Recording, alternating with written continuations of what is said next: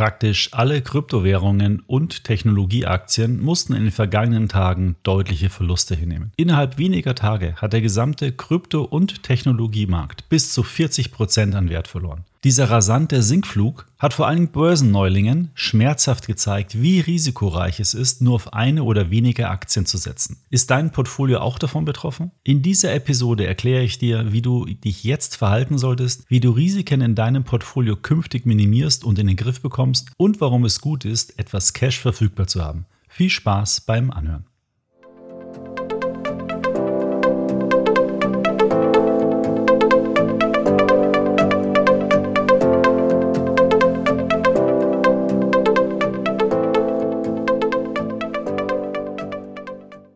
Herzlich willkommen. Hier ist wieder eine neue Episode vom Extra ETF Podcast. Hier erfährst du alles, was du für einen erfolgreichen Vermögensaufbau wissen musst. Mein Name ist Markus Jordan. Ich bin Gründer von extraetf.com und Herausgeber des Extra Magazins, das sich ganz der Geldanlage mit ETFs verschrieben hat. Ich begrüße dich zur Podcast Episode Nummer 83. Bevor wir in das Thema einsteigen, noch ein Hinweis zu einer Extra ETF Aktion, die noch bis Ende Januar läuft. Du kennst ja sicher schon den Extra ETF Finanzmanager, über den habe ich ja schon mehrmals hier im Podcast gesprochen gesprochen. Mit diesem bekommst du wirklich einen guten Einblick in dein Vermögen und erkennst damit versteckte Risiken in deinem Portfolio. Und wie wichtig es ist, diese Risiken zu kennen, das hast du ja vielleicht in den letzten Tagen mit deinem eigenen Portfolio erlebt. Einen optimalen Überblick über deine Finanzen zu haben, ist das A und O für einen erfolgreichen Vermögensaufbau. Und diesen Start möchten wir eben mit einer Aktion unterstützen, mit dem Rabattcode 2022 also 2022 bekommst du 30% Rabatt auf ein extra ETF Finanzmanager Jahresabo. Einfach den Code im Warenkorb eingeben und du sparst dann entsprechend diese 30%. Probier den Finanzmanager doch einfach mal aus. Mehr Infos unter extraetf.com slash service slash Finanzmanager.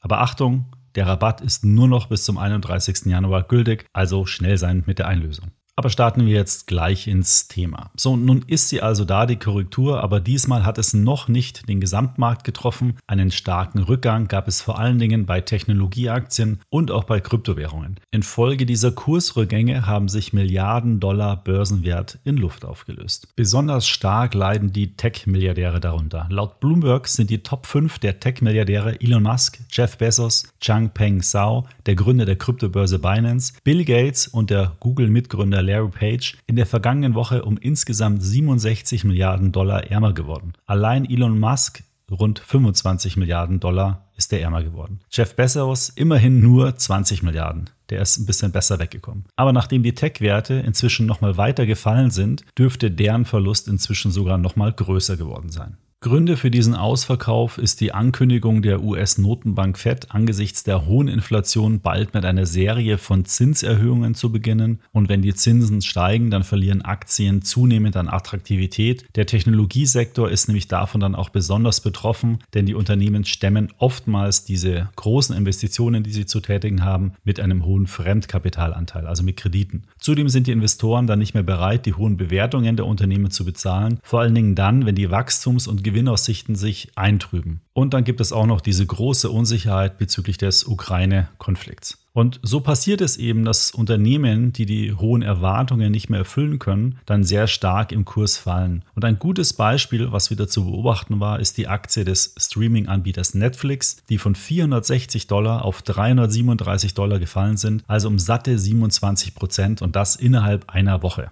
Aber nicht nur einzelne Aktien hat es stark getroffen, auch der bei ETF-Anlegern so beliebte Tech-Index Nasdaq 100 ist von dem Rekordhoch im November mittlerweile um fast 14 Prozent abgestürzt. Und noch viel schlimmer hat es Anleger getroffen, die auf den Kryptozug aufgesprungen sind, denn innerhalb weniger Tage haben viele Kryptowährungen so 20 bis 40 Prozent an Wert verloren. Bitcoin zum Beispiel 20 Prozent, Ethereum 31 Prozent und Chainlink sogar 43 Prozent. Das alles stand 24.01. wohlgemerkt, weil die Kryptowährungen schwanken ja immer sehr stark. Solche Entwicklungen sind vor allen Dingen für diejenigen Anleger dramatisch, die ihr Kapital viel zu wenig gestreut haben und zu sehr auf Technologieaktien gesetzt haben. Denn beispielsweise Aktien aus Lateinamerika, China oder auch Energieaktien, die haben in der vergangenen Woche sogar Gewinne erzielt. Und so ist es auch nicht verwunderlich, dass wenn man die Wertentwicklung des Vanguard FTSE All World ETF mit dem Nasdaq vergleiche, dann haben eben die weltweit gestreuten Aktien nur 5,8% verloren, währenddessen der Nasdaq 100 eben wie schon erwähnt knapp diese 14% gefallen ist. Und ich habe im Podcast hier ja auch schon sehr oft darüber gesprochen, wie wichtig es ist, breit zu streuen. Und es macht einfach keinen Sinn, die Ersparnisse auf nur ein paar Aktien zu verteilen. Die Risiken sind einfach viel zu hoch. Und das ist wieder ein sehr, sehr gutes Beispiel, woran man das festmachen kann.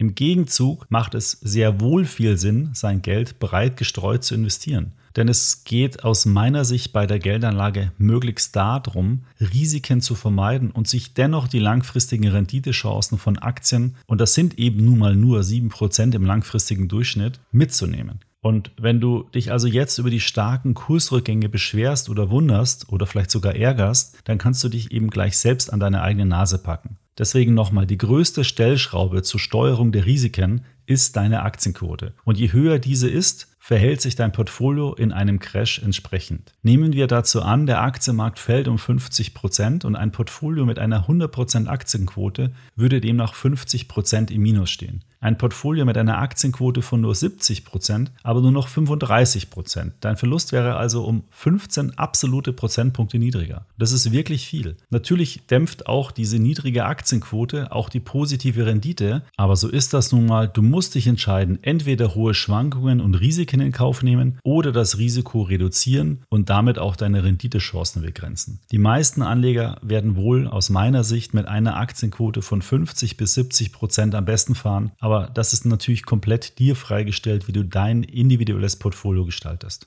Vergangene Woche gab es aber noch ein wichtiges Ereignis, denn die Rendite der zehnjährigen Bundesanleihe ist kürzlich wieder aus dem negativen Zinsumfeld über die Nulllinie gestiegen. Das schürt die Hoffnung der Sparer, dass die Zeit der ultraniedrigen Zinsen nun bald vorbeigeht. Ob das wirklich so ist, das muss man erstmal abwarten. Ich rate dir demnach weiterhin dazu, deine Aktienanleihenquote, also mit Aktien-ETFs und Tagesgeld zu steuern. Anleihen-ETFs solltest du aus meiner Sicht noch nicht kaufen. Übrigens, es gibt noch einen weiteren Vorteil, wenn du ein wenig Cash auf der Seite hast, dann kannst du nämlich solch starke Marktrückgänge vielleicht auch zum Aufstocken der Aktienquote nutzen. Aber Achtung, lass dich im Kaufrausch nicht zu stark von deiner definierten Aktienquote abweichen. 5 bis 10 Prozent Abweichungen sind sicher okay. Also wenn du 60 Prozent Aktienquote definiert hast, dann kannst du auf 63 bis 66 Prozent nach oben gehen. Mehr sollte es dann aber nicht sein, denn dann erhöhst du ja wieder signifikant das Risiko in deinem Portfolio und das Risiko wolltest du ja ursprünglich eigentlich gar nicht eingehen. Und und noch was dazu, wenn die Märkte sich dann wieder erholen, dann solltest du die Aktienquote auch wieder senken, also zum Beispiel Werte verkaufen und so Gewinne mitnehmen. Das bedeutet, du solltest auf jeden Fall einmal pro Quartal auf dein Portfolio sehen und die Kennzahlen überprüfen. Wenn die Quote dann zu hoch ist oder vielleicht auch zu niedrig ist, führe ein Rebalancing durch und passe dein Portfolio an deine definierte Zielquote wieder an. Auf extraetf.com findest du dazu einen Rebalancing-Rechner. Dieser unterstützt dich beim Berechnen der entsprechenden Rebalancing-Beträge. Den Link dazu packe ich dir in die Shownotes. Und wenn du wissen möchtest, wie man mit ETFs ein breit gestreutes ETF-Portfolio aufbauen kann, dann kann ich dir noch unseren Bereich Musterportfolio auf extraetf.com empfehlen. Dort findest du über 100 verschiedene ETF-Musterportfolios, quasi Bauanleitungen für ETF-Portfolios. Der Komplexitätsgrad dieser Portfolios geht von einfachen Zwei-Komponenten-Portfolios bis hin zu komplexeren Portfolios. Du kannst dir dort zum Beispiel ansehen, wie du das Anlageportfolio des norwegischen Staatsfonds mit ETFs nachbauen kannst. Den Link zu diesem Bereich findest du auch in den Folgenotizen. Was solltest du jetzt aus dieser Episode mitnehmen? Lass dich von starken Kursrückgängen nicht verunsichern. Achte immer auf eine breite Streuung in deinem Portfolio und passe deine Aktienquote immer wieder mal an deine definierte Quote an. So hast du nämlich dein Risikobudget immer voll im Griff. So, das war's schon von meiner Seite. Ich bedanke mich für deine Aufmerksamkeit und die Zeit, die du dir für diese Podcast-Episode genommen hast. Nächste Woche habe ich meinen bei euch sehr beliebten Gast hier wieder in den Extra ETF Podcast eingeladen. Mit Christian Röhl werde ich über Luxusaktien sprechen und den Luxus-ETF von Amundi mal richtig in die Mangel nehmen. Das wird sicher wieder sehr interessant für dich, also reinhören. Die Folge erscheint Anfang Februar.